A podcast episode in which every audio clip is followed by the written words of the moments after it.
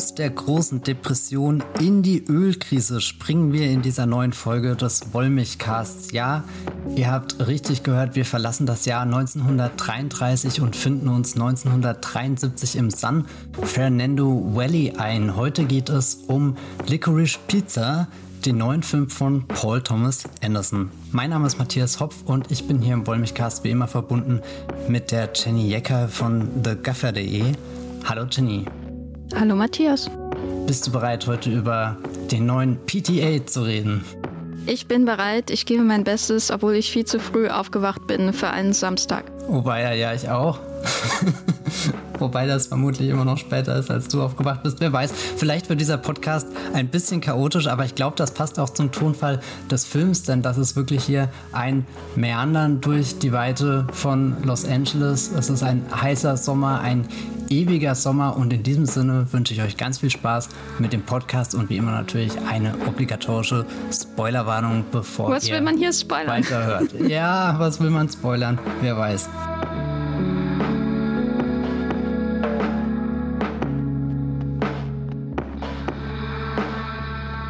Licorice Pizza. Paul Thomas Anderson ist ja kein Unbekannter. Für alle von euch da draußen, die jetzt nichts mit ihm anfangen können, werfe ich ganz kurz Filme in den Raum wie Boogie Nights und Magnolia und There Will Be Blood und eigentlich alle, alle, alle guten Filme, die in den letzten 20 Jahren ins Kino gekommen sind. Hier im Wollmilchcast war er auch schon öfter zugegen. Wir haben geredet über Phantom Thread, als der ins Kino kam und wir haben auch letztes Jahr war das, glaube ich, über den ganz tollen äh, Film mit M. Sandler geredet, nämlich Punch Drunk Love, den er in den 2000ern gedreht hat. Wo ist denn ungefähr dieses neue Werk in seiner Filmografie einzuordnen? Ist das eine Fortsetzung der, der strengen Blicke aus Phantom Thread?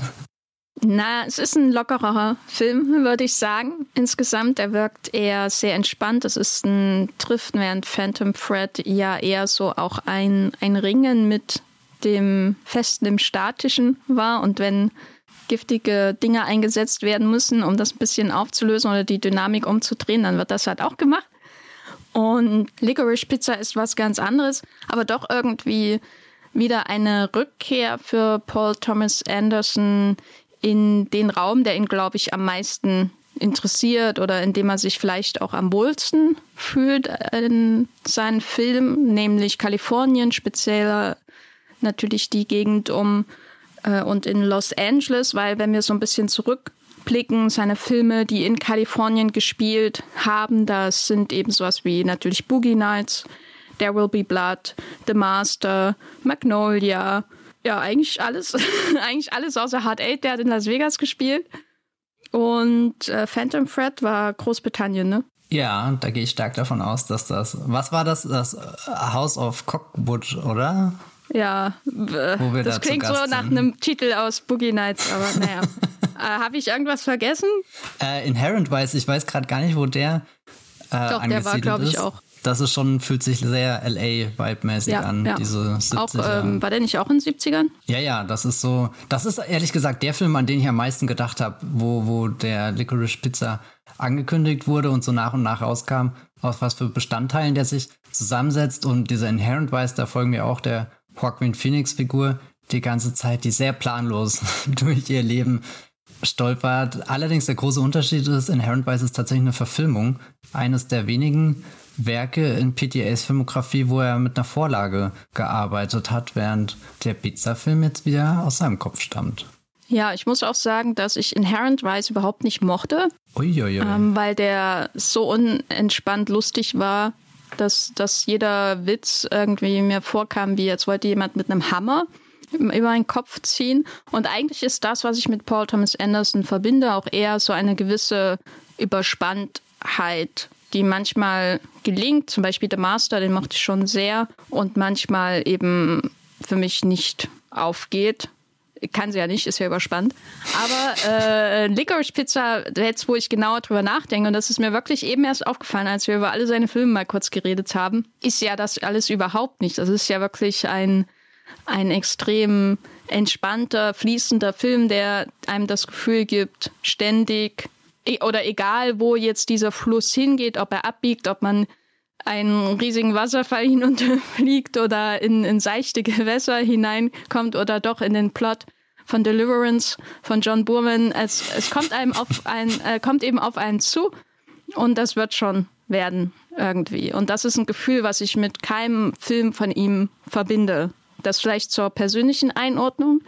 Aber was man, und darüber werden wir sicher auch noch ähm, sprechen, genau über das Gefühl, diesen Film zu schauen. Aber was ähm, ich noch ganz interessant fand, war diese Hauptfigur von Cooper Hoffman, weil der mich so ein bisschen auch an eine alternative Version von dem Chris Kid aus Magnolia erinnert hat. Also der Junge, der da in der Game Show ist, nicht äh, William H. Macys alter, gealtertes Chris Kid, weil es auch so ein junger, eigentlich ein, noch ein Teenager ist, der in einer Erwachsenenwelt hineinkommt. Und das Chris Kid in Magnolia zum Beispiel wird davon ja wirklich mehr oder weniger psychisch in die Enge getrieben und man sieht dann ja auch seine zukünftige mögliche Version in Form von William H. Macy. Und äh, hier unser Held Gary Valentine, was für ein Name. Mhm. Der reagiert darauf, auf diese Umstände und selbst wenn ein Superstar ihn runtermacht, ja ganz anders. Sag mal, was ist denn der Gary Valentine für, für ein Mensch? Was ist sein, sein Job, seine Jobs? Was macht er in diesem Film? Also, ich meine, eigentlich sollte Gary Valentine gar keinen Job haben, weil er ist erst 15 Jahre und könnte einfach die Schulbank drücken, aber in Gary Valentine steckt viel mehr. Wir lernen ihn als äh, Schauspielstar kennen. Also er ist da auf der Bühne schon ganz groß geworden, verkehrt er auch in diesem San Fernando Valley, als würde ihn wirklich jeder kennen und nicht einfach nur so Leute, die seine Fans sind, sondern auch so, so Leute, die einfach in der Branche arbeiten und vermutlich doppelt bis dreimal so alt sind wie er, deutlich mehr Erfahrung haben, deutlich mehr Filme gedreht haben und trotzdem wird er überall begrüßt, überall reingelassen, hat seine Stammplätze in den Bars, ist einfach gut äh, vernetzt. Er kommt zum Casting und könnte, also so, er, er ist nicht auch jemand, der, der, der, der sich an all diese Leute erinnert, mit denen er schon mal Kontakt hatte. Das fand ich ganz bemerkenswert, was irgendwie auch den, den, den Erfolg seiner Figur vielleicht erklärt, dass, dass er einfach ganz gut dieses Spiel da gerade spielen kann und trotzdem an den Punkt kommt, wo, wo seine Karriere als, als Kinderstar eigentlich sich dem Ende neigt. Und es gibt auch eine, eine sehr ungemütliche Casting-Szene oder was heißt ungemütlich, irgendwie eine traurige Casting-Szene, wo er versucht doch mal so richtig in seinem Element aufzugehen und das dann auch halbherzig vom Regisseur bestätigt bekommt. Aber insgeheim, äh, insgeheim war das gerade das, das Requiem seiner Karriere als, als Kinderstar und daraufhin wird er Entrepreneur und äh, lässt ein verheißungsvolles Unternehmen nach dem anderen aus dem Boden schießen. Gary Valentine kann dir äh, Matratzen verkaufen, in denen du äh, schläfst, als würdest du im Ozean schwimmen. Und vielleicht bringt er demnächst auch äh, eine äh, Ping-Pong-Maschine in dein Wohnzimmer. Da hat er schon immer einen guten Riecher und Geschäftssinn, was die Leute gerade gebrauchen könnten, wie er Situationen günstig ausnutzen kann, auch wie er so ein bisschen fast, also ich will ihn nicht einen Trickbetrüger nennen, aber alle seine Geschäfte, die er aufbaut, sind ja jetzt nicht unbedingt die saubersten. Also nicht, dass er groß zu, zu Illegalität übergeht, aber ja, ich weiß nicht, er feilscht halt viel, würde ich behaupten. Also schon für 15 Jahre bin ich zutiefst beeindruckt. Keine Ahnung, was ich in dem Alter gemacht habe, aber es dürfte nicht mal ansatzweise der Bruchteil sein von dem, was er hier auf die Beine stellt. Das Vorbild für die Rolle war Gary Götzman oder ist Gary Götzman, äh, ein Produzent, der auch Wasserbetten als Teenager verscherbelt hat und Pinball-Machines und ähm, später zum Beispiel The Silence of the Lambs produziert hat, der The Polar Express produziert hat, weil er führt diese Playtone-Firma mit ähm, Tom Hanks, wie ich hier gerade okay. Wikipedia entnehme. Aber seine Jugend war im Grunde das Vorbild für diese Figur, was ich ganz interessant finde, weil das, was wir von Gary ja nicht sehen, ist, dass er später ins Film bis einsteigen wird, äh, wieder, also zurückkehren wird oder so, sondern das wird ja quasi ausgeschnitten und trotzdem ist es ein Film oder eine Figur, die, glaube ich, sehr gut verkörpert, wie man, wie, wie Los Angeles vielleicht auch bis zum Teil funktioniert, weil diese ständigen Ideen, da auch ähm, Pinball-Machines zu verkaufen, oder Wasserbetten oder das und das oder das und das. Das hat mich so ein bisschen erinnert an auch einen, einen Produzenten oder so, der, der sich so und so viele Monate oder Jahre an ein Filmprojekt hängt oder einen Regisseur und damit ähm, oder damals wahrscheinlich eher Wochen das schnell produziert, rausbringt, das ist das große Ding, aber dann geht es gleich weiter, um das nächste zu machen. Das ist ja auch die sonderbare Eigenschaft des Filmeschaffens, dass man sich da richtig hineinschmeißt in diesen neuesten Film und hofft, dass er gelingt und dann gelingt das oder eben nicht, aber auf jeden Fall muss man abschließen und dann das nächste machen. Außer man produziert natürlich Sitcoms, die zwölf Staffeln laufen. Glaubst du, er wäre, wenn der Film in der Gegenwart spielen würde, so ein kleiner Kevin Feige? Nein. Schon allein, weil er nie ein Basecap trägt in diesem Film. Ja, aber ich meine, es gibt einen in diesem Film, der trägt ein Basecap. Und jetzt würde ich gerne sehen, wie die Figur, die Tom Waits hier spielt, Rex Blow, wie die das MCU managt. Robert, geh doch nochmal in die Metallrüstung, wir schießen dich jetzt auf den Mond. Ja, das, das ist jemand, den Tom Cruise in seinem Leben braucht, glaube ich, damit er einen Film im Weltraum dreht. Aber zurück zu Licorice Pizza. Er ist ja nicht allein in diesem Film. Stimmt. Wir haben noch eine ganz andere wichtige Figur. Elena Kane ist zehn Jahre älter als ihr, ein Altersunterschied, der immer wieder auftaucht zwischen den beiden. Sie lernen sich an der Schule kennen, wo ein Fotograf gerade zugegen ist, um die ganze Klasse zu fotografieren und sie ein bisschen da als Assistentin angestellt wird. Die beiden laufen durch Gänge, reden, reden, reden und da formt sich ja schon schnell irgendwas zwischen denen, dass sie nicht mehr voneinander ablassen können. Also eine Faszination für das jeweilige Gegenüber.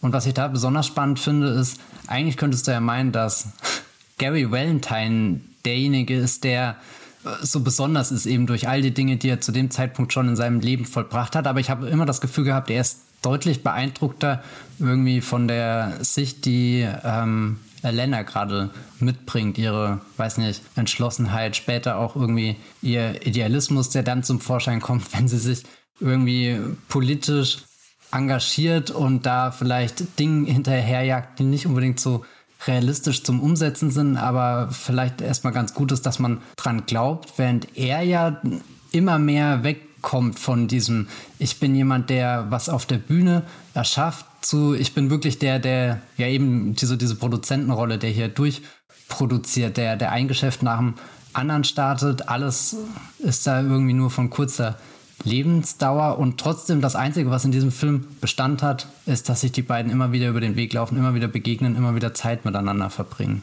Ja, ich glaube, das hängt vielleicht auch damit zusammen, dass sie in einem Alter ist, wo sie sich selbst mehr reflektiert. Also ich habe bei Gary nicht das Gefühl, dass er sich reflektiert oder so, sondern dass er immer strebt, strebt, strebt, das nächste, das nächste, das nächste. Und sie ist ja, stellt sich ja den ganzen Film über die Frage, warum hänge ich mit einem Teenager ab? Gary und seinen 15-jährigen Friends hier. aber, aber glaubst du, dass Gary nochmal in diese Phase kommt, wo er sich reflektiert oder das einfach dadurch übersprungen hat, dadurch, dass er auch einfach nie diese, diese Kindheit und Jugend hatte, sondern halt das schon immer verbunden war mit, mit Arbeit, die er tut, mit einem Geschäft, mit Schauspiel. Ich glaube, das ist alles möglich, dass es sich reflektiert. Er ist halt noch sehr jung. Und er ist, er wächst in einer Welt auf, wo alles sehr gekünstelt ist. Also die Arbeit, die er macht. Es geht ja ständig darum, nach außen hin irgendwie was zu, zu projizieren, äh, die, wie die Leute sich ständig grüßen, wie der Regisseur oder der, der Caster, ähm, da, also der Casting Agent oder was, wie er da mit ihm redet, während gleichzeitig klar ist, dass er diesen Job nicht kriegt. Weißt mhm. du, also ständig diese künstliche Freundlichkeit, wo ich sagen muss, die fand ich sehr eindrücklich, weil ich höre jetzt seit längerem diesen Podcast Smartless mit Will Arnett und Jason Bateman und ähm, Sean Hayes. Heißt der Sean Hayes? Halt der aus Will, äh, Will and Grace. Und was, äh, abgesehen davon, dass es ein durchaus lustiger Podcast ist, was ich immer super faszinierend finde, ist die Art und Weise, wie Hollywood-Menschen miteinander reden. You're so talented. You're so great. Bla bla bla. Ständig. Das hat man ja bei vielen. Das hat man auch bei, bei äh, Conan O'Brien Needs a Friend oder so. Und das, aber bei Smartless ist das noch größer. So dieses Gefühl, dieses nach außen hin super nice zu sein. Weißt du, was ich meine? Das mhm. ist so sehr befremdlich, finde ich irgendwie. Weil du das Gefühl hast, das bedeutet dann auch alles nichts mehr, oder? Wenn du 50 Folgen von einem Podcast hörst, dann spätestens nach der zehnten fragst du dich halt, könnt ihr wirklich so viel so geil finden? ich bezweifle es. Ne? Ständig dieses, oh, oh, you're so talented, you're so great, blah, blah, blah, blah, blah, blah. bei jeder Person, die da irgendwie auftaucht. Das ist schon so, so eine einfach eine befremdliche Art zu kommunizieren, weil man ja gleichzeitig immer denkt, was geht eigentlich wirklich oder immer weiß mhm. auch, was geht eigentlich wirklich in Hollywood ab. So und ich stelle mir, als ich Licorice Picture geschaut habe, habe ich mir so vorgestellt, er wächst oder, oder fühlte ich mich bestätigt in der Vorstellung, dass er auch in dieser Plastikkommunikationswelt da aufwächst. Und dann kommt jemand wie sie und sie ist einfach, weißt du, sie ist das Gegenteil davon. Hm. Sie ist ja überhaupt nicht im entferntesten irgendwie so, dass sie irgendwie was macht nur für, für jemand anders, damit er sich besser fühlt.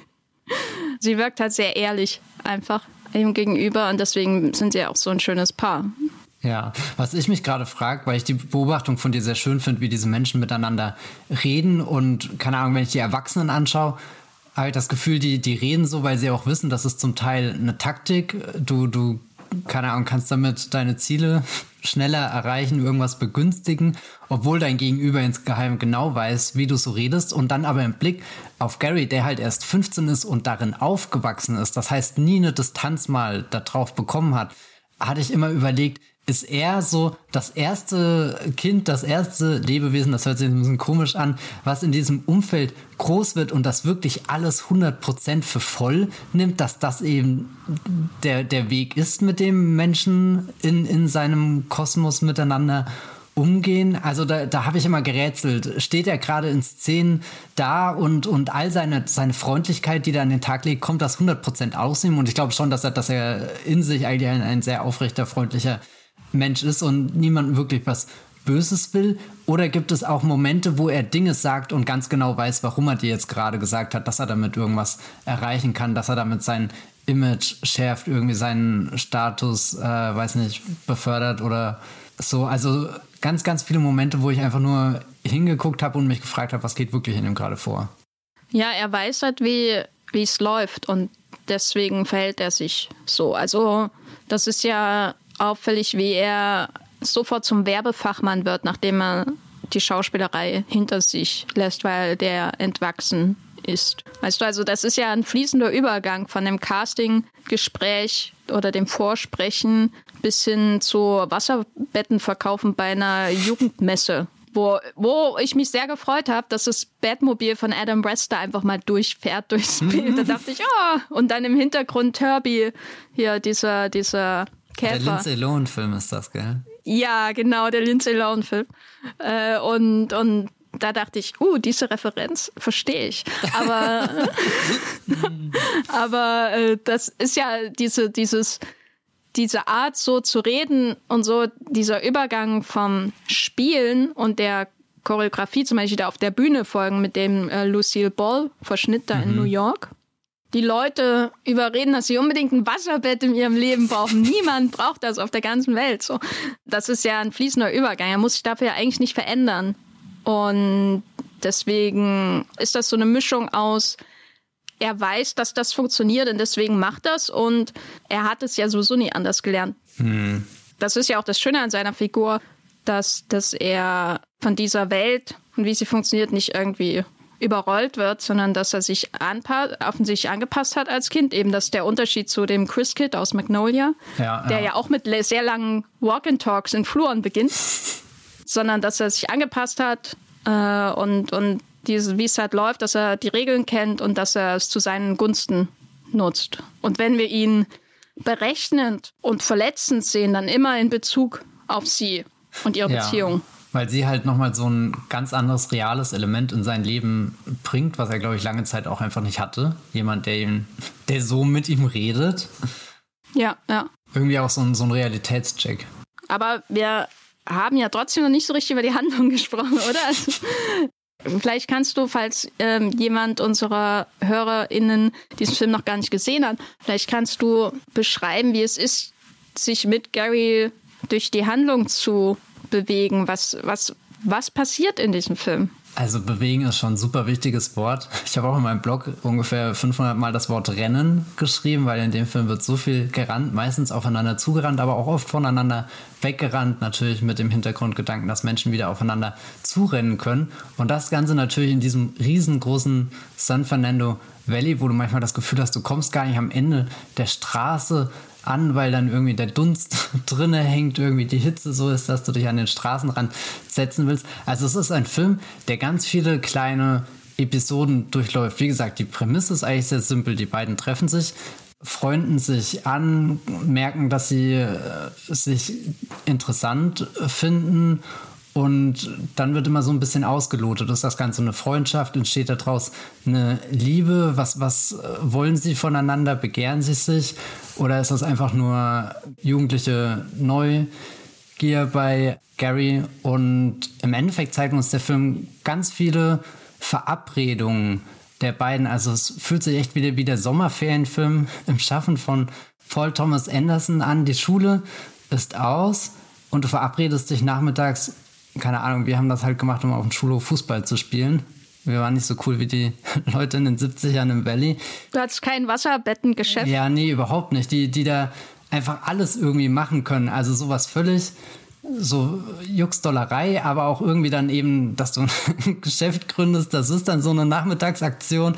Dann werden schnell alle Leute eingespannt, die du kennst, die Mutter, keine Ahnung, dein Freundeskreis, alle sitzen am Telefon, wählen Nummern. Das ist dann irgendwie so eine Aktion, so ein Projekt, was gestartet wird, aber auch das verschwindet irgendwann. Und dann hast du einfach eine weitere Begegnung. Du läufst irgendwie so Leuten, Charakteren aus diesem Los Angeles über den Weg. Natürlich vieles, irgendwie Menschen, die, die mit der Unterhaltungs- Industrie verbunden sind, eben Tom Waits als, als Regisseur oder, oder Sean Penn, der da einen anderen spielt. Und dann ist natürlich noch Bradley Cooper in diesem Film, der sehr stolz darauf ist, dass er den Freund von Barbara Streisand, Streisand, Streisand, Streisand, Streisand, Streisand. Ihr wisst schon, das ist die große Szene, die auch im Trailer ist. Ich war allerdings enttäuscht, dass bei Bradley Cooper nicht die Szene im Film war, wo er irgendwie zwischen den Autos äh, so randaliert. Die war dann erst im Abspann, als sein Credit über, über so, ein, so einen kurzen Frame von ihm kommt, zu sehen, wo ich mich die ganze Zeit frage, war sie nie im Film? War die schon immer für den Abspann gedacht oder hat äh, PTA diesen Moment aus irgendeinem Grund rausgeschnitten? Aber das ist jetzt schon ein, ein sehr spezifisches Detail. Aber guck, ihr seht, wie ich mich drum drücke, irgendwie die Geschichte des Films zusammenfassen, weil die Geschichte dieses Films einfach sehr schwammig ist und das ist eigentlich das Angenehme, dass es, dass es einen Film gibt, äh, ist, der dir einfach das Gefühl gibt, du setzt dich rein und erlebst diese vielen kleinen Abenteuer, die in dem Moment, also in Realtime auch äh, Elena und Gary miteinander erleben.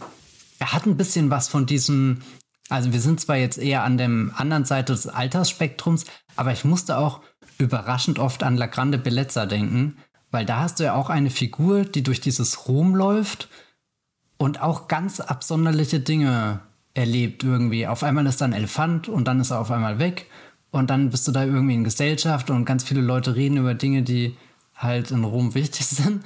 Oder so diese, dieser, dieser Schlendergedanke, dieser Nachmittagsspaziergang und vielleicht wird das irgendwas Größeres und, und dann bist du mitten in der Nacht und bist irgendwie ein Riesenlaster ohne Benzin durch die Gegend kutschieren. Ja, und La Deutsche Vita ist, glaube ich, auch. Stimmt, oh Gott, La Deutsche Vita. Ja. Oh, das ist, das, das ist mir jetzt sehr unangenehm. Aber das, Nein, muss ich, ich, ich glaube, das Problem ist auch einfach, dass ich La Grande Bellezza zuerst gesehen habe und erst durch La Grande Bellezza dann eben auf La Dolce Vita aufmerksam geworden bin. Deswegen ist das die, die, die Assoziationskette in meinem Kopf. Ist so ein bisschen auch die La Dolce Vita oder die La Grande Bellezza Version von dem neuesten Sorrentino. Weißt du, weil der, der ist ja auch eine Erinnerung an seine mhm. Jugend. Also der Film spielt eine, eine Rolle natürlich, weil da ja auch gedreht wird äh, in äh, Neapel und es wird so ein bisschen vorgearbeitet dahin, wie er dann zum Film kommt, auch durch das Gespräch mit dem Regisseur gegen Ende. Aber man hat natürlich diese Maradona-Geschichte eigentlich als, als Kontext. Maradona ist die Ölkrise von, äh, von Sorrentino. Äh, mhm. Genau. Die Hand Gottes heißt er, ne? Ja, genau. Ich kann mir immer nie merken, wie der Film heißt. Ich glaube tatsächlich in Deutschland wieder The Hand of God. Der hieß, glaube ich, fürs Filmfestival Hamburg haben sie ihn eingedeutscht und dann hieß er auf Netflix jetzt wieder einfach nur Hand of God. Und dort hat man ja auch so ein Panorama an seltsamen Figuren. Und man sieht irgendwie Fellini fast, fast durch den Türspalt so in der Art. Und wie gesagt, es ist ja, ist ja, glaube ich, das zweite Mal, dass wir diesen Film hier im Podcast erwähnen, obwohl er, glaube ich, uns beiden nicht gefallen hat. Ja, ich nee. möchte nicht deine Meinung falsch äh, äh, ausdrücken, aber stimmt auch irgendwie. Der, der war schon enttäuschend. Aber zum Beispiel die Oma, die, die Ich muss ihn, muss ihn wieder erwähnen. Die Oma, die, die das riesige Stück Büffelmozzarella futtert, die hat sehr viel, sehr viel Eindruck auf mich gemacht mit ihrem Pelz. Was wollte ich damit sagen? Aber das ist natürlich ein Film, der sehr zielführend ist in der Erklärung, wie Sorrentino zu Sorrentino wurde. Und Licorice Pizza ist ja das Gegenteil. Also ist natürlich nicht, nicht ähm, komplett autobiografisch, weil wie gesagt, die Figur hat ein anderes Vorbild, aber es ist natürlich auch durchaus ein sehr, sehr persönlicher Film, der eher schlendert, wie eben du ja auch gesagt hast, durch, durch La Grande Bellezza als so zielgerichtet zu sein, wie der autobiografische Film von Sorrentino, der auf das große Trauma seiner Kindheit halt hinarbeitet und dann vorbereitet, wie er zum Filmemacher wurde. Aber worauf ich nochmal zurückkommen wollte, sind die Menschen, genau ja. deswegen habe ich das gesagt, die Menschen, die er trifft, also in Licorice Pizza. Wer, wer, ist hier in diesem Ensemble derjenige oder diejenige, die in den Mozzarella volle Kanne reinbeißt? Naja, Bradley Cooper, 100 Pro. also ich dachte die ganze Zeit, sind das jetzt eigentlich echte Figuren? Weil ich wusste, dass Bradley Cooper eine echte Figur spielt. Das wurde ja, da wurde ja sehr viel drüber geschrieben vorher den John Peters, den er spielt. Und dann ähm, kommt er ewig nicht und stattdessen irgendwie Sean Penn oder so und Tom Waits und, und der Benny Safdie. Und dann habe ich mich die ganze Zeit gefragt, wer ist denn jetzt echt? Und der Film ist da ja recht, der, der wechselt ja da so ein bisschen immer den, die Verfahrensweise im Umgang mit diesen echten Personen, weil der Jack Holden von Sean Penn basiert ja auf William Holden, sehr nah dran. Der Rex Blau, was für ein toller Name von Tom Waits, der basiert auf Mark Robson, dem Regisseur von Valley of the Dolls, einer der Kultfilme aus dieser Zeit. Und der Joel Rex, den gab es wirklich und der hieß auch so, genau wie John Peters wirklich existiert und der hieß auch so. Und Lucille Lucy Doodle ist natürlich Lucille Ball. Also es ist ständig so ein, was, was ist jetzt eigentlich Wirklichkeit und was nicht. Und dann ist es aber auch irgendwann egal, weil diese vielen Gestalten, die er trifft, das sind ja keine vielschichtigen Figuren, oder? Also das sind ja eher Karikaturen, auf die er trifft. Oder wie, wie siehst du die im Verhältnis zum Beispiel zu so einer Figur wie Alana?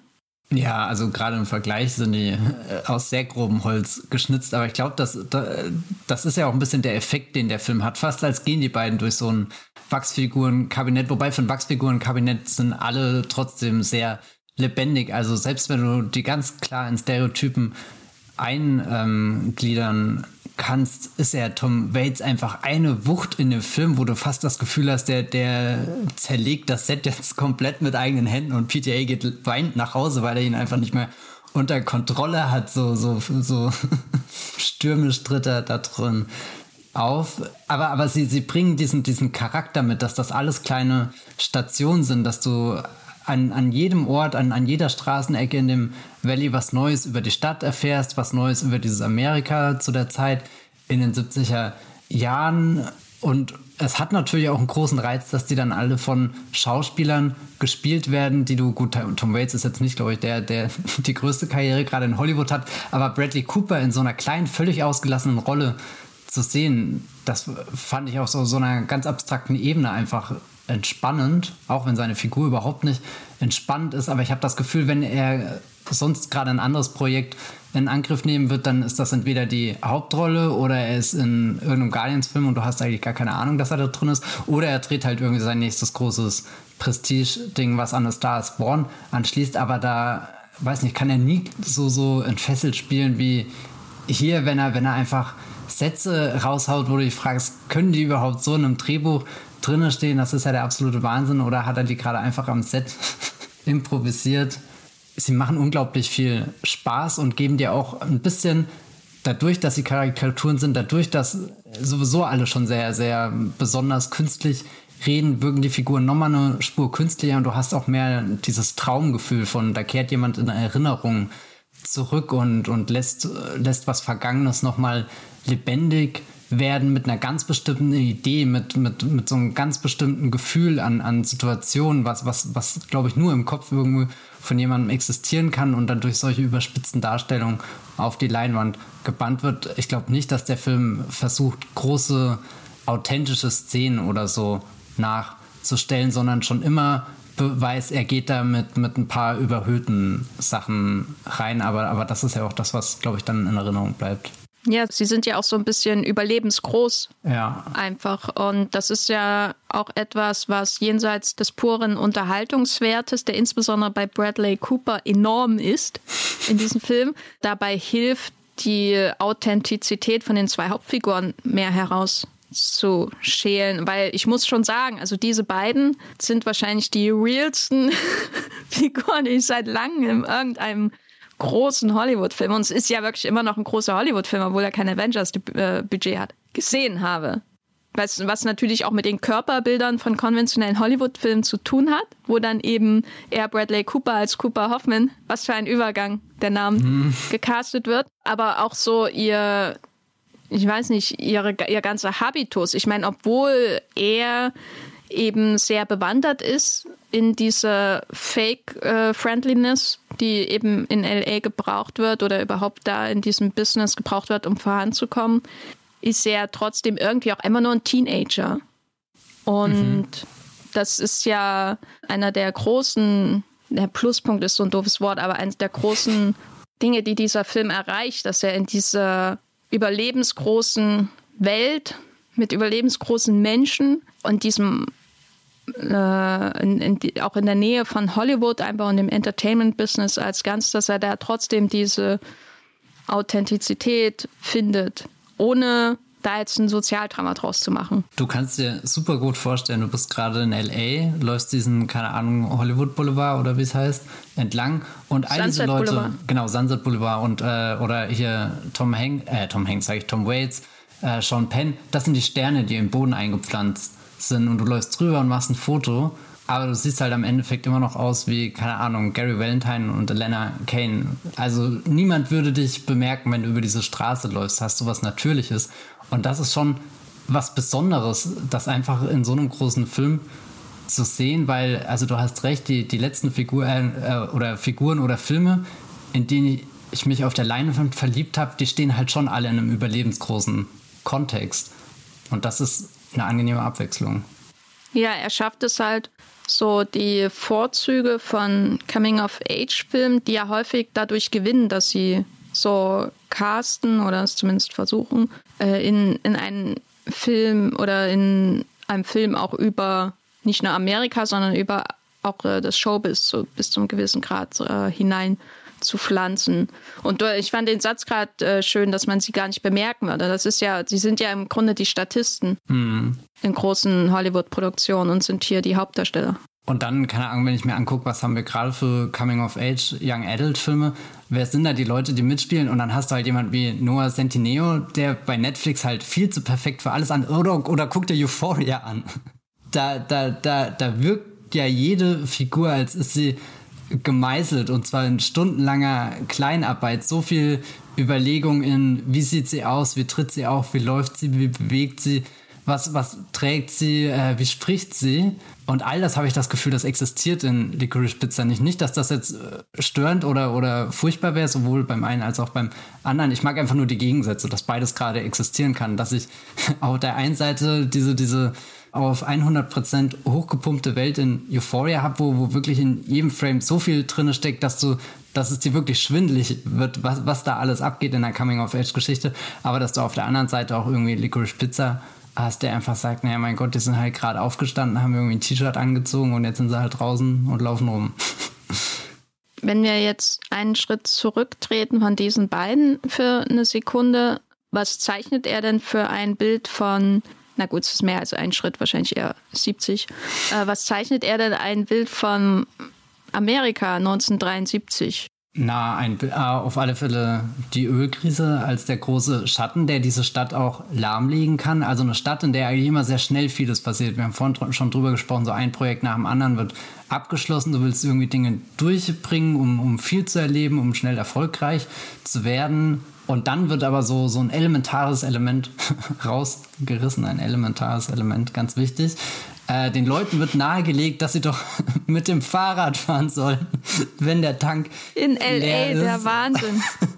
also die, die sind wie die Kamera so ganz kurz auf diesem, diesem Plakat verweilt, was da irgendwie an der Tanksäule oder Tankstelle äh, klebt. Das fand ich schon Sehr schön. Und gleichzeitig zeigt dir der Film aber auch, wie dadurch was Neues entstehen kann. Also irgendwie die Autos stehen dann alle in der Schlange, aber im Hintergrund läuft schon David Bowie und gibt dir neue Energie und dann stürzt du dich hinein und, und erlebst halt die aufregendste Szene mit was, was du davor nicht möglich gehalten hättest, nämlich eine Achterbahnfahrt mit einem äh, Laster, der halt eben nichts mehr im Tank hat und trotzdem ist das dann irgendwie das Aufregendste, was passiert. Ansonsten ist dieses Amerika schon geprägt von, von diesem Geschäftsdenken. Also weil es ja ganz viel darum geht, was, was anzufangen, was zu starten und mit irgendwas erfolgreich zu werden. Also diese, dieses Träumen von, wir sind in diesem Valley, es ist eh mal die ganze Zeit Sommer, gute Laune und wir reden eigentlich nicht darüber, was schlecht ist, auch wenn vieles nicht so geil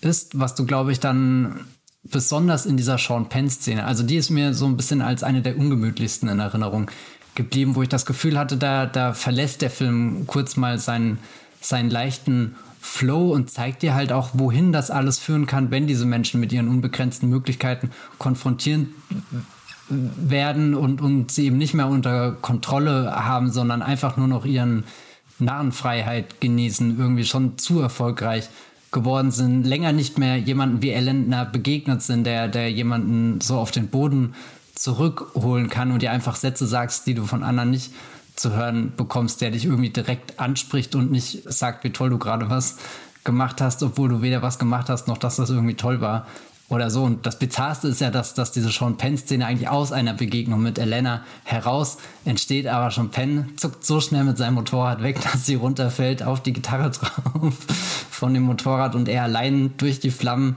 springt, irgendwie so mehr oder weniger elegant landet, äh, crasht, nochmal aufsteht. Glück gehabt hat aus irgendeinem Grund. Aber für eine Sekunde sind sich die Aus Außenstehenden nicht sicher gewesen, ob die Party jetzt vorbei ist, ob diese riesengroße San Fernando Valley Party jetzt vorbei ist. Jetzt, wo dieser riesengroße Regisseur, der unbesiegbar wirkte, eben noch, guck mal, da ist er durch den Feuerring gesprungen, der ist jetzt gestürzt und Mist, jetzt ist auch das Öl weg. Also vielleicht hört es jetzt auf, aber guck mal, wir können noch weiter feiern. Aber es gibt diesen Moment des Zögerns und das äh, splitzt in, in Licorice Pizza für mich doch öfter mal auf. So, so Amerika, was gerade einfach äh, läuft, verschwenderisch ist, aber auch irgendwo merkt, naja, vielleicht sollten wir mal drüber nachdenken und am, am deutlichsten wird das dann, wenn dieser ganze Politplot mit der Benny Safety-Figur in Gang gesetzt wird, wo, wo dann nicht nur das, das Showbiz da ist, was die Stadt bestimmt, sondern auch noch so eine andere Instanz. Und bei der ist natürlich eine ganz große Frage, hat die Ideale oder nicht? Sind das im Endeffekt auch nur Menschen, die Business machen wollen, die schnell erfolgreich werden wollen? Oder, oder sind das Leute, die für was kämpfen, was größer ist als sie. Und dann kann man das überhaupt noch in dieser Welt, wo dir jeder sagt, oh, das hast du toll gemacht, guck mal an, das ist so schön. Und du weißt gar nicht, denkt dass ich hintenrum, nee, das ist alles Bullshit, was du machst. Und, und schaffst du es dann in dieser Umgebung eigentlich was Bedeutendes, Richtiges, Wertvolles zu tun. Ja, das ist ein schöner Kontrast, der hier auch entsteht, weil einerseits steckt ja auch so die Darstellung der Stadt, glaube ich, voller Liebe und der, der Titel äh, den wir, glaube ich, an irgendeiner Stelle noch erklären müssen, der, der zeugt ja auch irgendwie von einer tiefen Zuneigung für die Eigenarten dieser Zeit. Und, und auch dieses, was du vorhin erwähnt hattest, was die, die Teenager da eigentlich machen, ne? Und dann sind sie halt in einem Laden, ja, nur mitten in der Nacht, Pinball-Orgien und was weiß ich, was da alles abgeht. Das ist ja alles so entstanden aus den Nachwehen der, der Counterculture und des Summer of Loves und so. Also das ist quasi danach, es ist nicht mehr mittendrin, aber es ist noch alles spürbar, wie inwieweit sich die Gesellschaft in gewissen Teilen geöffnet hat. Ich würde sagen, Ende der 50er hättest du diese Szenen nicht glaubhaft drehen können unbedingt. Aber also es ist alles irgendwie so gleichzeitig das Gefühl, da ist diese große Freiheit um mal einen der besten Filme des letzten Jahres zu zitieren. Wo ist da, Franz Bogowski?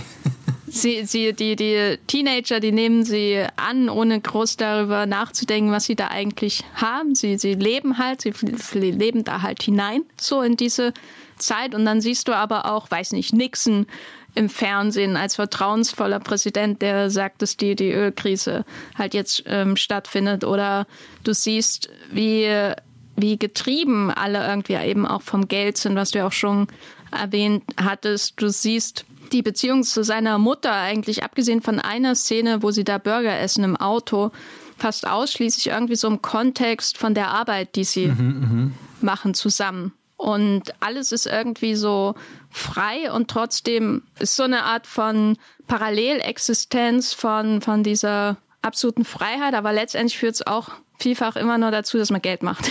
Also selbst wenn du die Counterculture irgendwie hast und selbst wenn du irgendwie, wenn Hippies zum, zum Straßenbild einfach gehören, selbst wenn du theoretisch machen könntest, was du willst, machst du halt einen Laden auf. Das ist irgendwie so, ich weiß nicht, ein bisschen trist auch in einem Film, der ganz und gar nicht trist ist. Und verkaufst halt auch sowas wie Wasserbetten. Ja, also das ist so, da ist was sehr Realistisches irgendwie drin, dass äh, auch wenn man so schaut, wo dieses Land natürlich in Zukunft hingeht. Ich würde nicht sagen, dass, dass er jetzt irgendwie Gary als den Proto-Reagan Aber wenn man schaut, die, die 60er als das Jahrzehnt des Aufbruchs, so mal ganz schematisch gedacht, und die 70er als das Jahrzehnt, wo in Amerika, und das ist ja keine neue ähm, Idee oder so, aber wo in Amerika nach und nach alles, was aufgebaut wurde, auch wieder eingegrenzt und eingehegt wird. Und die 80er sind ja dann quasi das Jahr des Turbokapitalismus, äh, Jahrzehnt des Turbokapitalismus, die ein konservatives Jahrzehnt, ja, sozusagen wie der Backlash gegen das, was Ende der 60er passiert ist. Und das ist quasi jetzt mittendrin. Und, und Gary ist Dragon, möchte ich damit sagen. Aber es ist irgendwie, also möchte ich natürlich nicht sagen, aber es ist irgendwie auf eine sehr liebevolle Weise bitter mhm. auch, was da passiert. Ohne dass das jetzt irgendwie, in, also falls ihr den Film nicht gesehen habt, in irgendeiner Weise als düster dargestellt wird, dass Gary Geld machen will. Das glaube ich nicht. Aber es ist irgendwie auch bezeichnend, würde ich sagen, für das, was im Verlauf der 70er Jahre passiert in den USA, dass Gary nicht groß äh, äh, nichts tut oder so, dass er sich seines Lebens erfreut und einfach gegen irgendwas rebelliert. Das ist ja alles nicht der Fall. Er ist ja ein sehr geradliniger Typ, der sehr viel rennt und immer recht genau weiß, wo, warum er dahin rennt und der ein klares Ziel vor Augen hat. Er will was erreichen, er will was schaffen. Es geht ihm vielleicht nicht mehr so sehr um, um Geld. Geld sieht man, glaube ich, nur einmal wirklich in dem Film, wo die das auf dem Tisch aufteilen. Aber es geht schon ständig um das Machen und das ist eben wahrscheinlich dann auch in gewisser Weise das Herz von Amerika und deswegen könnte man auch Licorice Pizza als Interpretation äh, lesen, dass das sowas wie der Summer of Love oder so, dass sowas nicht in, Amer in, in, Amerika auf Zeit bestehen bleiben kann. Dass es immer darum geht, zu machen, zu machen, zu machen und dann landest du halt in den 80ern und bist ein Yuppie. Ich, ich finde es so verblüffend, wie dieser unschuldige Satz, als Elena ihn fragt, so, hier, was ist denn mit dir los, was ist dein Deal, warum bist du so? Und er dann einfach so sagt, naja, I'm a Showman. Und in dem Moment denkst du halt noch, ja, er ist halt der Schauspieler, aber dass dieses Showman ja schon nochmal völlig neu definiert wird im Lauf des Films. Und ich liebe deine Umschreibung von äh, auf liebevolle Weise bitte. Das fasst den Film wirklich sehr schön zusammen. Würdest du denn gerne in diesem LA wohnen? Irgendwie schon. Aber ich befürchte, dass wenn ich dann da wohne, dann fühlt es sich nicht so an, als wäre es von Paul Thomas Anderson inszeniert und, und das wird dann mein bitteres Erwachen und definitiv kein, kein liebevolles Erwachen, aber das ist wirklich was, was ich sehr an dem Film bewundere, mit was für einer Gelassenheit und Leichtigkeit er das umsetzt. Also ich hatte oft das Gefühl, das ist gerade so ein richtig schwebender Kinobesuch. Ich gebe mich da in die Hände und ehrlich gesagt, das ist jetzt, ich kann gar nicht sagen mit, oh Gott, ich habe so lange im Kino gelitten und jetzt endlich ein Film, der mir das zeigt. Eigentlich komme ich ja gerade aus der, der Westside äh, Story Season, wo, wo ich schon hier jemanden gesehen habe, der, der absolut über die Leinwand gefegt ist, aber tatsächlich, wenn, wenn, wenn hier die Leute in Westside Story tanzen und die Leute in Licorice Pizza rennen, da ist für mich gar nicht so, so viel Unterschied gewesen. Also die, die bewegen sich beide so flink über die Leinwand und, und ich kann ganz viel staunen, einfach aus so einer Perspektive, wo, wo ich mir denke, ist das das Kino, was mich vor zehn Jahren auch so beeindruckt hätte? Oder bin ich da selbst auch ein bisschen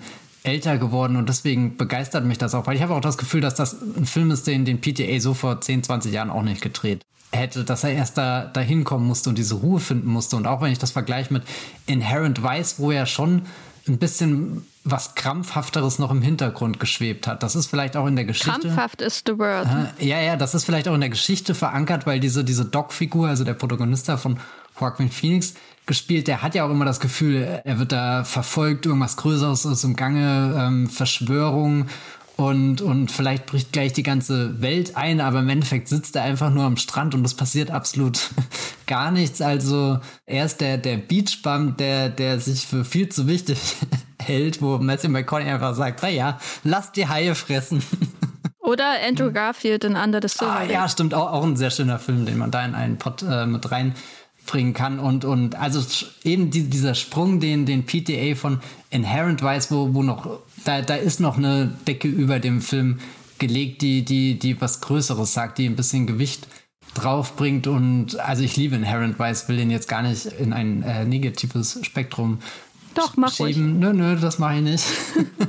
Aber also ich, ich bin völlig begeistert, wie, wie, wie liebevoll gestaltet jetzt der neue Film ist. Und ich habe das Gefühl, wenn gerade nicht diese beschissene Situation allgemein wäre, wäre das auch sowas, was ich wirklich gerade nonstop gucken würde, weil das ein, ein unglaublicher Rausch ist, in diesen Film zu gehen. Und kein Rausch, der dich erschlägt, sondern ein Rausch, der dich mit an die Hand nimmt irgendwie. Also du, du verstehst ganz genau, warum sich Gary und Elena immer wieder anrufen, warum sie da was Neues erleben wollen, weil das einfach unglaublich aufregend in dem Film ist. Selbst wenn dieses LA vielleicht manchmal dann auch ein sehr hässlicher Ort werden kann. Da muss ich jetzt auch einen ganz bizarren Vergleich schlagen zu Californication. Vielleicht erinnert sich jemand an diese die Serie. Serie? Ja, ich habe da nur zwei Staffeln von gesehen insgesamt, nämlich drei und vier. Bitte fragt nicht warum, aber das war sehr prägend. und da habe ich auch zum ersten Mal gelernt, wie man LA im Kontext von Menschen, die auch irgendwie so im Unterhaltungsgeschäft arbeiten und was das für Typen sind, wie die miteinander reden. Und dann blitzen aber manchmal in dieser Serie, die auch sehr sonnig gehalten ist und natürlich super witzig, gut gelaunt, weißt du, da, da passieren ja tausend Dinge, äh, über die man kichern kann, aber dann auch viele Dinge, die dir irgendwie so Bauchschmerzen geben. Und dann gibt es auch manchmal so ein paar LA-Fetzen, die durchblitzen, wo du denkst, ach du lieber Gott, das ist so eine abgründige Stadt eigentlich. Da verschlägt sie echt die Sprache. Ja, ich meine, diese von dir vorhin schon erwähnte Szene mit äh, dem Sean Penn, die ist ja erstmal ist sie virtuos inszeniert, wo sie da in dem Club sind und die Blickwechsel. Mhm, der Druck, der sich aufbaut. Aber das ist ja alles im Grunde, kann das auch in einem anderen Film kippen in irgendeiner Form von Missbrauch oder so. Total, total. Das ist so creepy, alles, was da passiert. Und es lauert immer und lauert, aber Licorice Pizza ist nicht der Film, der das jetzt zeigen muss, aber du weißt ja trotzdem, dass es ständig da ist. Also, ich habe kürzlich einen Film gesehen, der hat die furchtbarsten Dialogszenen, die man sich vorstellen kann. Das ist trotzdem ein sehr unterhaltsamer Film. Aber so vom Schnitt her einfach der absolute Graus. So. Wie da von einem White Shot zu einem Close-Up geschnitten wird und links und rechts und, und das ist alles so furchtbar desorientierend, äh, peinlich, was da passiert. Und äh, einen Tag vorher hatte ich Licorice Pizza geschaut. Und das ist also allein diese Szene, wie die geschnitten ist, wie die inszeniert ist, das ist sowas, was sich überhaupt nicht aufdrängt, weil man die ganze Zeit fragt, eskaliert das jetzt? Gibt es irgendwie einen offenen Streit oder was macht es mit ihrer Beziehung? Und so gibt es ja mehrere solche Momente im Film, ähm, wo sie sich gegenseitig auch versuchen, äh, eifersüchtig zu machen zum Beispiel oder den anderen wegzudrücken äh, und so weiter und so fort. Aber diese Szene, wie das aufgebaut wird durch einfache Dialoge, wo viel drumherum geredet wird, und wie unangenehm das wird, wie, wie hin und her geschnitten wird, wie man hat ja da die Leute am Tisch, man hat Tom Waits, man hat Sean Penn, man hat sie, dann hat man gegenüber quasi Gary und wie das, wie das quasi das Feld, was man sieht, immer weiter erweitert wird und trotzdem ist gleichzeitig das Gefühl da durch den Schnitt und die Auswahl der Einstellung, dass es immer kleiner wird, immer enger, immer mehr die Luft ausgeht. Weißt du, es ist jetzt sehr unfair, dass ich das mit diesem anderen Vergle äh, Film vergleiche, über den ich nicht reden darf, wegen eines Der übrigens auf 70 mm gedreht wurde. Ja. Während Licorice Pizza nur in 70 mm gezeigt wird. Aber das ist so einer der Momente, wo man in einem Film, der sehr leicht dahin fließt, der viel weniger als andere Paul Thomas Anderson Filme das Virtuose herausstellt, das macht er ja eigentlich fast gar nicht, sondern immer, man schaut ihn und denkt, och, diese Kamerafahrt dauert aber schon lange. Hm. So, und nicht so wie in einem Magnolia, wo man die ganze Zeit denkt, ach du Scheiße, was kann denn der alles so? Äh, das hatte ich hier nie in dem Film. Aber wenn man dann genau nochmal zurückblickt und überlegt, wie entstand denn dieses Gefühl in dieser einen Szene, dann wird einem erst bewusst, wie virtuos das gemacht ist. Und das wollte ich an dieser Stelle auch nochmal sagen, weil die, die, mich hat das alles sehr beeindruckt. Ja, und der Druck, der da aufgebaut wird, also ich habe mich auch richtig unbehaglich gefühlt. Einerseits eben, weil du konkret einen Konflikt zwischen den Figuren hast, aber das, was du jetzt auch schon sehr präzise analysiert hast, dieses Gefühl mit, dass die Situation auch auf so einem anderen Level eskalieren kann mit, naja, was ist, wenn ein Übergriff passiert und dann kommt der Film ja in, einem, in einer Zeit, in der immer mehr dieser Berichte ja irgendwie bei all den großen Branchenblättern und Zeitungen und Magazinen veröffentlicht werden. Und ich habe nicht das Gefühl, dass PTA da versucht, irgendwas zu verheimlichen oder zu verschleiern oder seine Erinnerung zu beschönigen, sondern eben, dass er genau zeigt, dass man das da alles schon sehen kann, alles lesen kann und dass es im Endeffekt nur so ein, so ein, so ein minimaler Unterschied noch ist, der, der den Film davon abhängt, äh, äh, unterscheidet. Also so, so dieses, du kannst eigentlich dem, dem zuschauen, wie es sich entfaltet und, und ich habe ja auch jeden Moment damit gerechnet, dass jetzt was ganz Furchtbares da passiert und dann, dann gehst du irgendwie raus und denkst dir, boah, nochmal Glück gehabt. Und was obendrein bei dieser Szene mich sehr nervös gemacht hat, war der, der Besitzer des Ladens, der ja sowohl den Sean Penn kennt, als auch irgendwie die Gary Cooper, äh, die Gary Cooper sage ich schon, die Gary Valentine Figur und ich habe mich immer die ganze Zeit gefragt, was denkt der sich gerade in seinem Kopf? Was, was gleich in den nächsten 20 Minuten in seinem Laden passiert wird, weil der muss ja sowieso zu allen freundlich sein, weil das ja alles auch seine Gäste sind, die er am nächsten Abend wieder begrüßen will. Der muss ja auch irgendwie das, den Ruf seines, seines Etablissements hier waren und, und allein, dass ich mir über diese Figur, die ja wirklich komplett beiläufig in den Film eingebaut ist, so viele Gedanken mache, finde ich auch schon ein Zeugnis dafür, wie viel Gespür PTA für, für diese Szenen aufbringt. Ich wüsste, äh, wünschte, ich könnte Filme so inszenieren. Das ist ja Wahnsinn. Ja, kann man schon so sagen.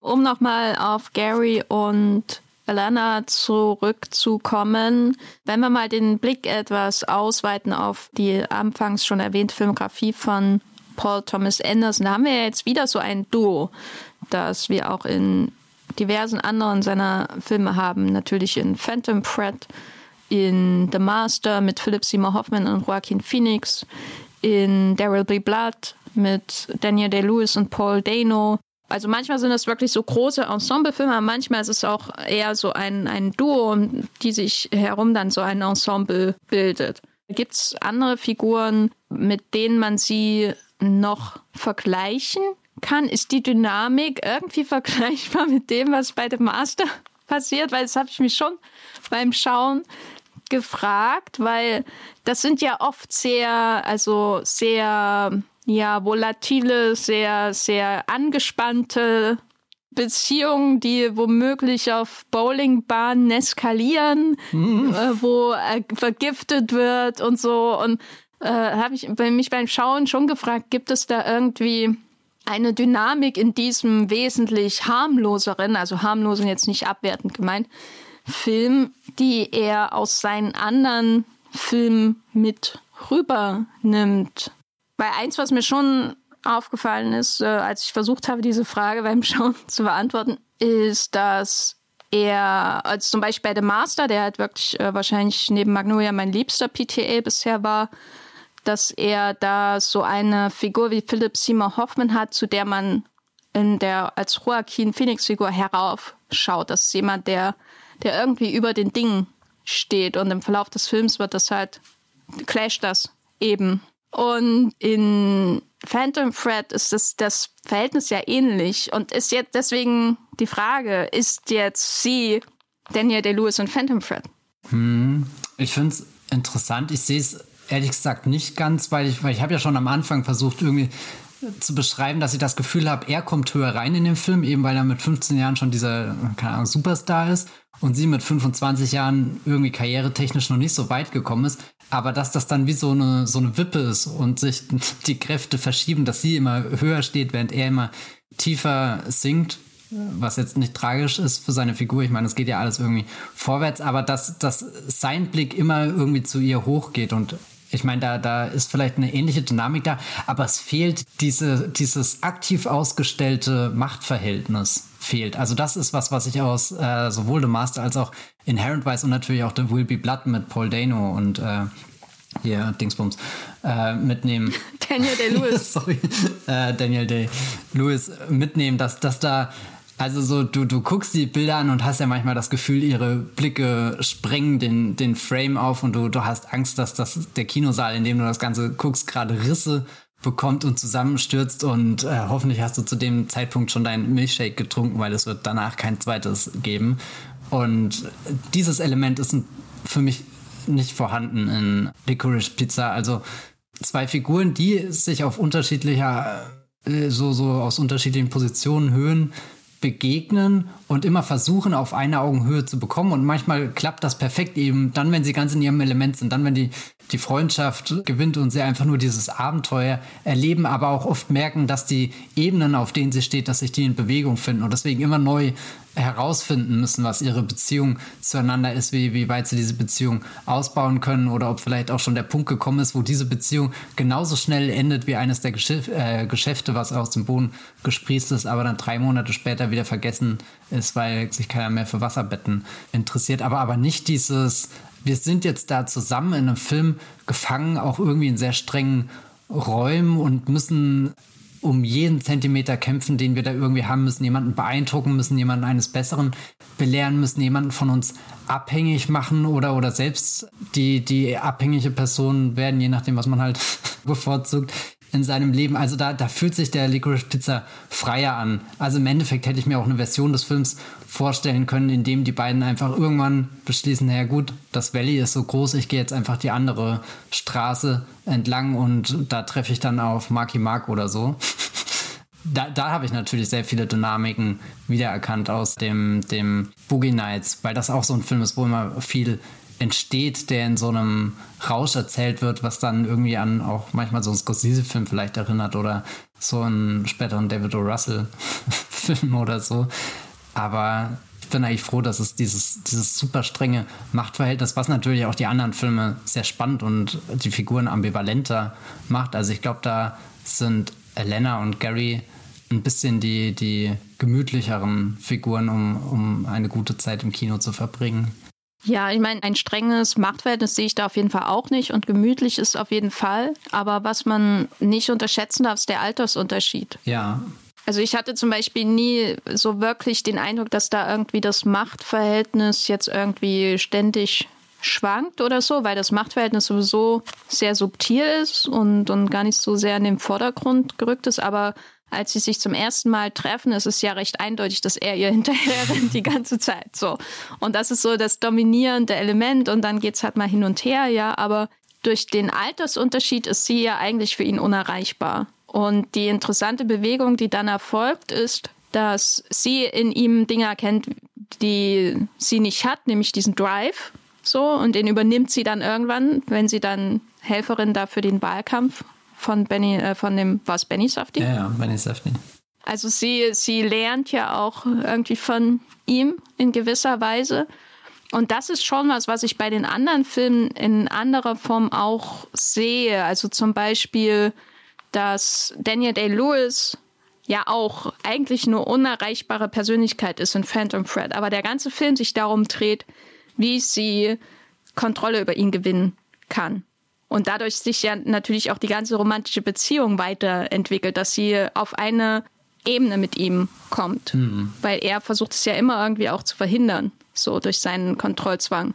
Und bei The Master könnte man auch sagen, dass die Philip Seymour Hoffman-Figur natürlich über ihm schwebt. Er ist der Master am Anfang, aber dann mit so einer Figur konfrontiert wird, die so ein Element des Chaos ist, das er nicht verstehen kann so wie Elena mit ihm konfrontiert wird. Sie versteht ihn ja über weite Strecken nicht so richtig. Sie versteht nicht, warum sie von ihm fasziniert ist und warum sie mit diesem Jungen abhängt, der so jung ist und so. Also sie ist einfach perplex und ihre Stellung als zehn Jahre ältere Person, als Mensch, der viel weiterentwickelt ist in jeder Hinsicht, der eigentlich weiter im Leben stehen müsste, aber das auch, auch mehr versteht, wie das Leben funktioniert, wird dadurch durch ihr eigenes Unverständnis, warum sie so viel Zeit mit ihm verbringen will, natürlich und durch ihn auch durch seinen, durch seinen seltsamen Drive ja auch in Frage gestellt ständig. Und da sehe ich schon Parallelen zu der Joaquin Phoenix, Philip Seymour Hoffman Beziehung. Also dass bei Andersons Filmen manchmal eben diese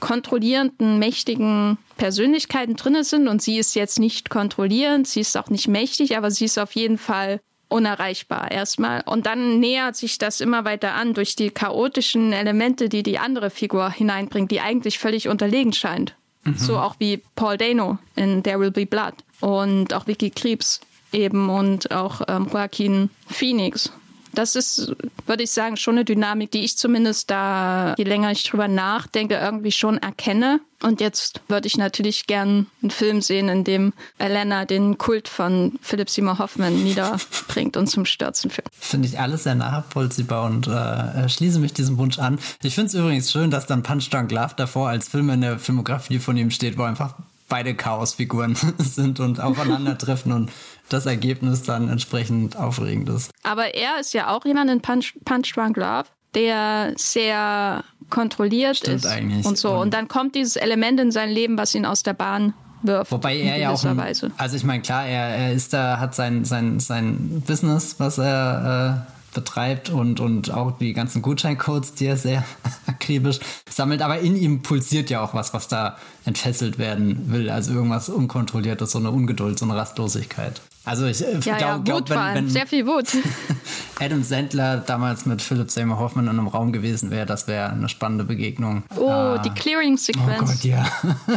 hm. äh, wir hatten ja jetzt schon diverse Filme genannt, an die uns Licorice Pizza in irgendeiner Form erinnert. Aber ich glaube, wir müssen noch mal über einen reden, der wahrscheinlich mit am nächsten ist, so als Vergleichspunkt. Nicht zuletzt, weil ein großer Regisseur, der in den 90er Jahren berühmt geworden ist, ähm, einen Film über LA gemacht hat mit vielen, vielen Figuren, die auch echten Figuren nachempfunden sind, beziehungsweise auch echte Menschen sind äh, aus der, der Hollywood-Geschichte. Ich rede natürlich von Once Upon a Time in Hollywood von einem gewissen Quentin Tarantino, über den wir ja auch einen Podcast gemacht haben vor äh, vielen Jahren gefühlt. Und das ist ja einer, der am meisten genannt wird. So ist zumindest mein Eindruck, wenn ich so durch Letterbox scrolle, äh, wenn es um Licorice Pizza geht als Vergleichsfilm. Ich muss aber sagen, dass mir Licorice Pizza gefallen hat. Ja, ist das.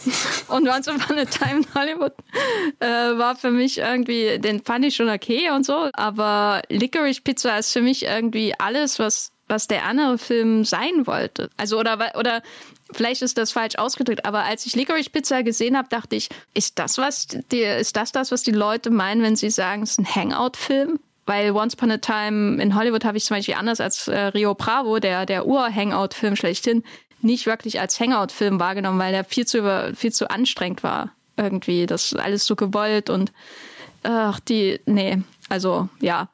Äh, wie siehst du die denn im, im Verhältnis zueinander, die beiden Filme? Also ich musste auch sehr viel an den Once Upon a Time denken. Ich verstehe auch total diesen Hangout-Vergleich, würde aber auch sagen, dass Licorice Pizza nochmal 100% mehr Hangout-Charakter mitbringt. Ich glaube, bei Once Upon a Time sind es eher so einzelne Passagen, also sehr konkret Brad Pitt im Auto durch die Nacht mit Musik, Höchstgeschwindigkeit. Das ist schon, die Szene könnte ich mir auch irgendwo vorstellen, dass die sich im Hintergrund hier im San Fernando Valley abspielt. Bei, bei Tarantino kommen dann halt noch so Elemente rein, dass er A, dieses Ende hat, was den Film ja irgendwie nochmal neu definiert, bevor dann nochmal dieser, dieser wirklich tolle Schluss kommt, wo Leonardo DiCaprio endlich in die Villa eingeladen wird, endlich seine Hangout-Time bekommt, aber wer weiß, was das denn überhaupt für sich bedeutet, nachdem er einen ganzen Film da hingefiebert hat, mit seiner coolen Nachbarin abzuhängen und dem äh, Director Roman Polanski, der gerade sehr gefragt ist zu dieser Zeit. Ja, ich weiß nicht, Tarantino baut halt irgendwie größere Szenen irgendwie auf. Du, du kannst den Film ganz klar in Kapitel unterteilen und, und jeder dieser, dieser Momente hat auch ein bisschen seinen eigenen Charakter. Irgendwie DiCaprio, der dann am Set ist, seinen Western versucht zu treten, aber es ist einfach nur unangenehm. Er ist irgendwie nicht bei sich, äh, sehr aufgeregt. Und dann hast du Brad Pitt, der halt auf einmal wirklich so einen Hochspannungsmoment erlebt. Und da fühlt sich der Licorice Pizza mehr an, als wäre aus einem Guss. Aber als ich dann vorhin gesagt habe, wären die Umstände gerade anders, ich würde den im Loop schauen, also wirklich den letzten Film, bei dem ich das Gefühl hatte. Und ich meine, ich habe auch sowas wie, wie Matrix und, und hier jetzt West Side Story oder so zu jedem denkbaren Zeitpunkt geguckt, aber da, da ist nicht dieses einfach entspannt ins Kino setzen und mal abwarten. Also ich verstehe auch nicht, warum der Licorice Pizza irgendwie in einem kalten Januar kommt. Das ist eigentlich der, der perfekte Film für den Sommer und dann denke ich irgendwie an Once Upon a Time zurück und habe auch das Gefühl, der kam erst letztes Jahr, aber das ist ja auch spannend. Der kam ja schon 2019, aber durch die Pandemie fühlt sich das halt auch wie der letzte Sommer an, der normal war, in Anführungsstrichen, oder ohne Anführungsstrichen, der normal war. Und seitdem waren Sommer und Kino immer ein bisschen eine andere Erfahrung.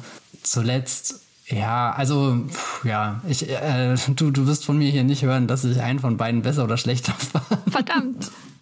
Aber was man vielleicht noch zum Vergleich sagen kann, ist, dass äh, zumindest wirkt es auf mich so, dass es schon auffällt, dass jemand, der auch als Stilist bekannt ist, so wie, wie Paul Thomas Anderson, der sehr, sehr auch, ähm, ja, sag ich mal, sich kontrolliert anfühlende Filme gemacht hat in der Vergangenheit, dass der so einen Film wie Licorice Pizza raushaut, sobald es auch ein bisschen näher an seine eigene Biografie geht. Ja. Also das ist ja ein Film, der sich sehr persönlich anfühlt, obwohl die Hauptfigur einer anderen Person nachempfunden ist. Vor allem, wenn man dann lernt, dass er in die Mutter von Alana Heim verliebt war als Junge. Das gibt den Ganzen nochmal einen ganz anderen Twist, würde ich sagen. Aber wenn ich mir zum Beispiel Tarantino-Filme anschaue, der, der ist noch nicht da, wo es persönlich wird, angelangt. Vielleicht kommt er da nie hin. Aber, und das ist jetzt nicht was, was unbedingt irgendwie als Kritikpunkt an seinem Werk bezeichnet werden muss. Aber wenn ich mir Once Upon a Time in Hollywood anschaue, und das ist ja ein Film, der in einer Ära spielt, in der er aufwuchs dann sehe ich einen Film natürlich von jemand, der Filme liebt, aber darüber hinaus sehe ich vor allem das Gedankengebäude, was er sich aufgebaut hat, um, um seine Vorstellung, seine Vision dieser Ära dann auf Film zu bringen. Aber über Tarantino sehe ich da jetzt nichts wirklich. Also es ist kein persönlicher Film, es ist kein Film, wo ich denke, da, da nähere ich mich seinem Wesen an in irgendeiner Form. Zum Beispiel nicht, dass ich das jedes Mal brauche, um Gottes Willen. Einer meiner Lieblingsregisseure, äh, Johnny Toe, ist auch so jemand, der sehr selten irgendwie Einblick gibt, der sich selbst kaum präsent macht in seinen eigenen Filmen, außer vielleicht sowas wie Sparrow oder so, wo man schon das Gefühl hat, man sieht ihn, wie er im Kino sitzt als Junge und einen Film von Jacques Demy sieht und das geil findet. Aber es ist jetzt kein Filmemacher, der jetzt irgendwie stark autobiografische Einflüsse äh, in seine Filme hineinbringt, würde ich mal behaupten. Und das ist aber trotzdem irgendwie interessant, weil sie beiden ja auch so, also PTA und Tarantino so parallele Karrieren hatten und beide auch irgendwie zur selben Generation in Hollywood gehören und der PTA jetzt irgendwie auf einmal in so eine ganz andere Richtung umschlenkt. Also Licorice Pizza ist für mich ein ganz anderer Film als viele andere Filme von ihm, obwohl er so viel gemeinsam hat mit anderen Filmen von ihm. Also ich würde Tarantino und speziell Once Upon a Time in Hollywood auch nicht in Alfonso Cuarons Roma Club lassen. Da, da würde ich schon eher den Tarantino definitiv einordnen, äh, den Tarantino, den Sorrentino so rum einordnen, über den wir jetzt auch schon hier gesprochen haben. Und ich meine, Spielberg kommt nächstes Jahr oder dieses Jahr auch schon rein mit Dein The Fablesman, da bin ich mir sehr sicher. Aber stimmt so, so, also ich fand das jetzt alles super spannend, was du gesagt hast, mit was lässt Tarantino zu, dass wir über ihn erfahren. Und eigentlich habe ich immer das Gefühl, er ist ja ein Regisseur, der mit nichts hinterm Berg hält und immer ganz viel zeigt, aber es ist halt, er zeigt uns, was er liebt, was ihn begeistert, was ihn inspiriert und ich habe jetzt ehrlich gesagt auch noch nie eine Biografie von Tarantino gelesen, also kann, kann da wenige Bögen spannen, wie ich das jetzt meinetwegen bei George Lucas kann oder so, wo, wo, wo irgendwie die, die Perspektive von was, was zeichnet ihn, keine Ahnung, irgendwie als, als Regisseur aus und, und was sind seine Filme geworden, weiß nicht. Das ist halt mittlerweile ein Dialog für mich geworden, der hin und her springt und das fällt mir bei Tarantino ein bisschen schwerer. Da, da bin ich dann echt gleich immer auf so einer großen weiß nicht, Kinoebene, wo es einfach um den Film geht und die Idee von dem Film und vielleicht auch die, die Figuren, die so einen Film bevölkern, aber es ist nicht das Roma-Level. Das ist aber auch nicht schlimm. Also Once Upon a Time ist ein sehr guter Film. Naja, darüber kann man ja geteilter ja. Meinung sein. Vielleicht ist ja, ich meine, Death Proof ist ja eh der bessere Once Upon a Time. Das ja. ist jetzt ein komischer Satz. Aber vielleicht ist das der, der Film, wo man am ehesten den Tarantino erlebt, der, der selbst in Bars geht, der selbst irgendwie Grindhouse-Filme guckt, rumlungert, mit seinem Auto Tickets kauft. Ich hoffe nicht, dass er irgendwie Verfolgungsjagden macht, die annäherungsweise auf dem Level stattfinden von dieser extremen Rosario Dawson-Szene. Ja. Ja, weil du gerade George Lucas erwähnt hast, American ja. Graffiti. Ich, ich wollte ihn die ganze Zeit sagen, hatte aber Angst, du fährst mir dann rein und sagst, das ist aber 60er. das ist doch egal, wann das spielt. Ja, nee, aber ich muss auch, also gerade weil auch Mandalorian, äh, Mandalorian sage ich, The Book of Boba Fett wieder sehr aktiv auf ähm, diesen American Graffiti Vibe Bezug genommen hat oder sich wünschte, in diese Richtung zu gehen, war das auch ein Film, der beim Schauen sehr präsent war. Und ich habe den jetzt auch letztes Jahr bewusst nochmal irgendwie zum ersten Mal seit langer Zeit gesehen. Und das ist auch schon unglaublich, dass George Lucas irgendwie so früh in seiner Filmografie diesen unfassbar persönlichen Film hatte, wo alles, was er danach gemacht hat, ja auch irgendwie einfach riesengroßes Kino geworden ist. Und, und Spielberg ist irgendwie mit einem riesengroßen Kino gestartet mit dieser unglaublichen Idee von dem weißen Hai, von dem Blockbuster, von der ganzen Stadt, die da involviert wird oder so. Und, und dann, dann musste Steven Spielberg die größte Filme aller Zeiten drehen mit Aliens, mit Dinosauriern, um jetzt in dieser Phase, in dieser späten Phase seines Karrieres langsam aber sicher kurz nochmal einen Abstecher in die Westzeit gemacht und, und, und jetzt kommt er bei den Fables Mans an und George Lucas sitzt da und sagt, Steven, das hätte ich dir auch schon vor 50 Jahren gesagt. hm. Oh Gott, ich würde mir wünschen, dass die beiden mal so einen langen Talk machen irgendwie. Also so sich irgendwie drei Stunden lang in den Raum sitzen und einfach miteinander reden. Und das, also das machen die bestimmt, aber ich will zuhören. Okay. Äh, ich will nicht wissen, wo das jetzt hingeht. Jetzt mit deiner Reaktion framest du das irgendwie so creepy. Ich meinst du das gerade einfach? Es klingt so, es klingt so, als würdest du schon am Fenster lauern. Nein, Spielbergs Villa. Es sind halt beides zwei Filmemacher, die ich sehr gerne mag und deren Schaffen ich toll finde. Und dann die, die halt, oder, oder das, das Bizarre ist ja, dass George Lucas ist ja nicht unbedingt weg gewesen, sondern hat ja einfach seinen, seinen Fokus verlagert. Ich glaube, das ist ja immer noch ein sehr aktiver Mensch, der halt jetzt andere Sachen macht, wenn, wenn Spielberg halt so, so überlebensgroß als Regisseur geworden ist, auch mit der Anzahl an Filmen, die er gemacht hat. So, es ist leicht zu sagen, gut, Lucas und Star Wars, aber bei Spielberg, äh, da sind schon mehrere Türme, die rausragen, mit denen du ihn in Verbindung bringst und ich weiß nicht, ich frage mich oft, das muss doch total toll sein, Spielberg oder Lucas zu sein und jetzt einfach über Kino zu reden.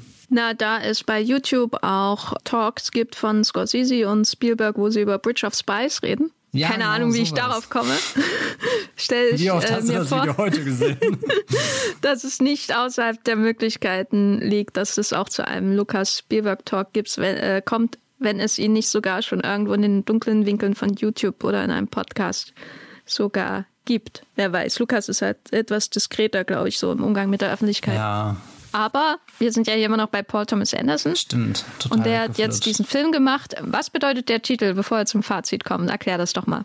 Also, es handelt sich hier um eine Kette an Plattenläden.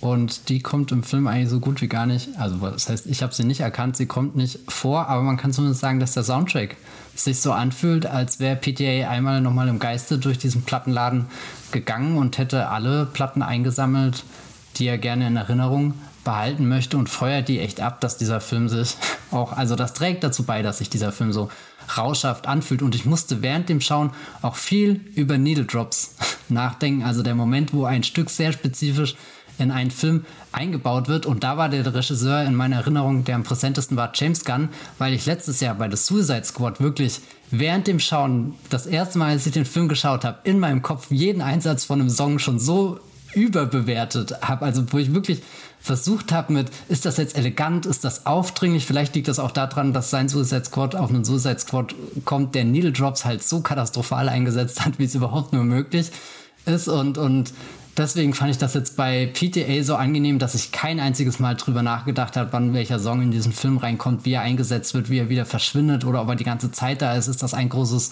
eine, eine große Jukebox-Playlist oder so, sondern die Musik war einfach die ganze Zeit da. Es war ein, ein riesengroßes, voluminöses Gefühl, aber damit bin ich schon wieder bei der Titelerklärung vollkommen drüber. Ja, ich möchte jetzt noch eine absolute Plattitüde rausholen und zwar Jawohl. Gegensätze ziehen sich an. Und zwar Licorice und Pizza. Hast du es schon mal gegessen? Nee, ich hasse Lakritze wie die Pest. Das ist äh, ja, neben Rosenkohl. Ich bin auch kein Lakritz-Fan. Das ekligste auf der Welt, aber Pizza ist das geilste, was es gibt. Ja, Pizza im Kino auch einfach gut vertreten. Du hast PTA-Pizza, hast Lucky the Pizza Dog in Hawk. oh, jetzt hast du noch Hawkeye hier reingebracht und die Qualität dieses Podcasts schon um 10% mindestens gesenkt. I'm sorry. Ja, das wollte ich nur sagen, ist die Bedeutung des Titels. Äh, einer von ihnen ist Lakritze, ne, äh, sie, äh, der oder die andere ist Pizza. So danke. Matthias, was ist dein Fazit zu Licorice Pizza? Ja, das ist schon ein sehr schönes, erstes, großes, riesengroßes Highlight in diesem Kinojahr. Ein Film, in dem man sich super verlieben kann. Äh, ja, das ging schnell. das ging schnell. Ja, oh, ich tue mir immer so schwer, nachdem Nein, wir jetzt schon okay. eineinhalb Stunden über den Film geredet du haben. musst hab doch zum Gefühl, Friseur. Stimmt, das sowieso. Wir sind mal wieder hier in der Aufnahme vollkommen unter Zeitdruck. Also, ich habe viel gelernt, zum Beispiel, dass man äh, Langspielplatten aus Vinyl auch als ähm, Lakritzenpizza bezeichnen kann. Das hat, war, als ich das verstanden habe, da ging mir echt so ähm, Ah. literally ein Licht auf. Äh, eine Birne erschien über meinem Kopf und hat äh, angefangen zu leuchten. Also ich fand Licorice Pizza sehr toll, muss ich sagen. So ein Film, den ich schaue und eigentlich gar nicht denke ständig, oh, jetzt werde ich aber überwältigt, so wie das zum Beispiel in der America-Sequenz von West Side Story der Fall ist. Sondern eher so, wo ich rauskam und dachte, hm, und jetzt? Und dann, äh, je länger ich drüber nachdenke, und es ist ja mindestens schon fast 48 Stunden her, dass ich ihn geschaut habe, desto mehr wächst er einfach. Und dieser Podcast hier hat mir auch dabei geholfen, das noch mehr zu durchschauen, warum ich diesen Film mag und auch die komplexe Beziehung von den beiden Hauptfiguren, irgendwo zwischen Liebe, Freundschaft, was auch immer, ist etwas, was, glaube ich, PTAs Werk auf jeden Fall sehr stark bereichert. Und ja, ich glaube, der hat gute Chancen, zu einem meiner Lieblings-PTAs zu werden. Deswegen schaut Licorice Pizza im Kino und ähm, werft die Packungen Lakritze, die ihr heimlich gebunkert habt, bitte weg, weil das ist eklig.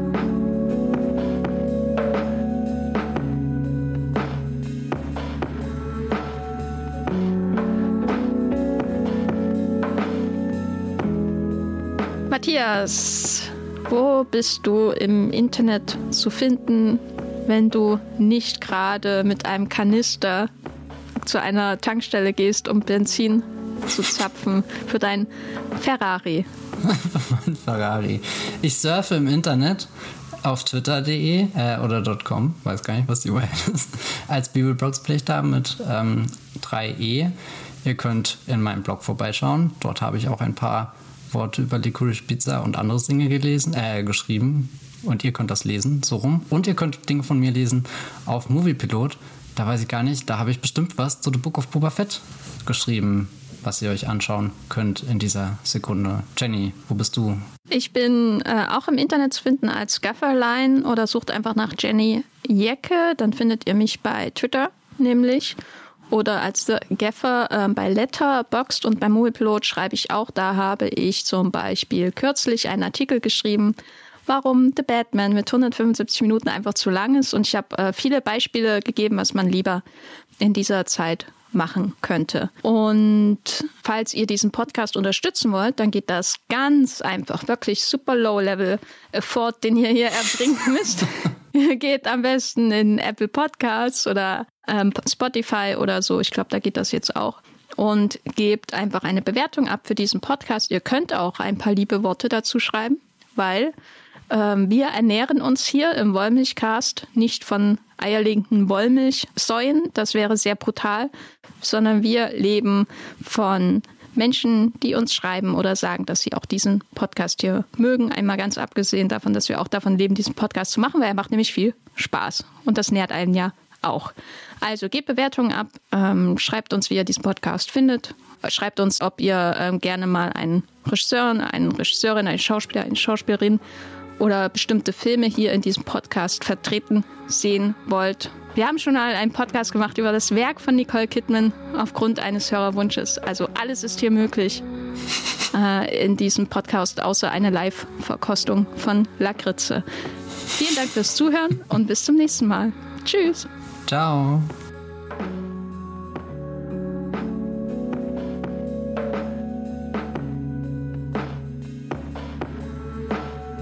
Der Wollmilchcast wird produziert von Jenny Jecke und Matthias Hopf. Unser Intro und Outro stammt aus dem Song Slam Canto von Kai Engel. Ihr könnt unseren Podcast bei allen gängigen Apps abonnieren und wir freuen uns über Kommentare und Bewertungen auf iTunes.